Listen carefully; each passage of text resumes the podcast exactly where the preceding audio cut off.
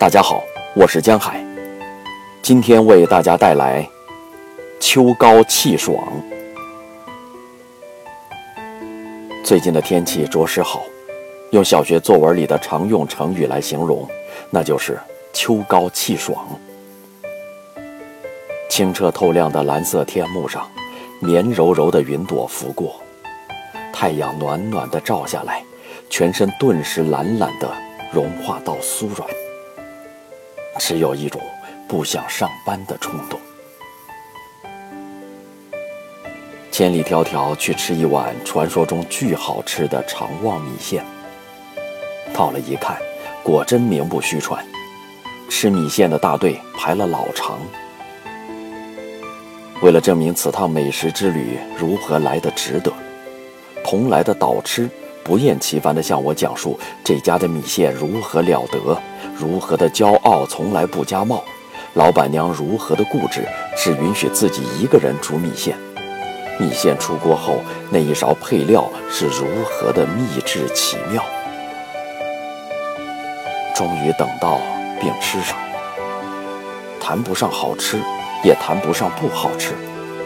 在我看来，就是一碗正常的长旺米线。吃完了。口里留了点萦绕不去的辣味儿和麻味儿，很想吃一个甜甜的冰淇淋缓和一下。不过，同事导师的言语表达倒符合了产品品牌营销和传播的大部分特质：差异性、传奇性，老板娘必须亲自煮米线，米线出锅时的神奇的秘制调料，以及稀缺性。从不加帽，卖完即止。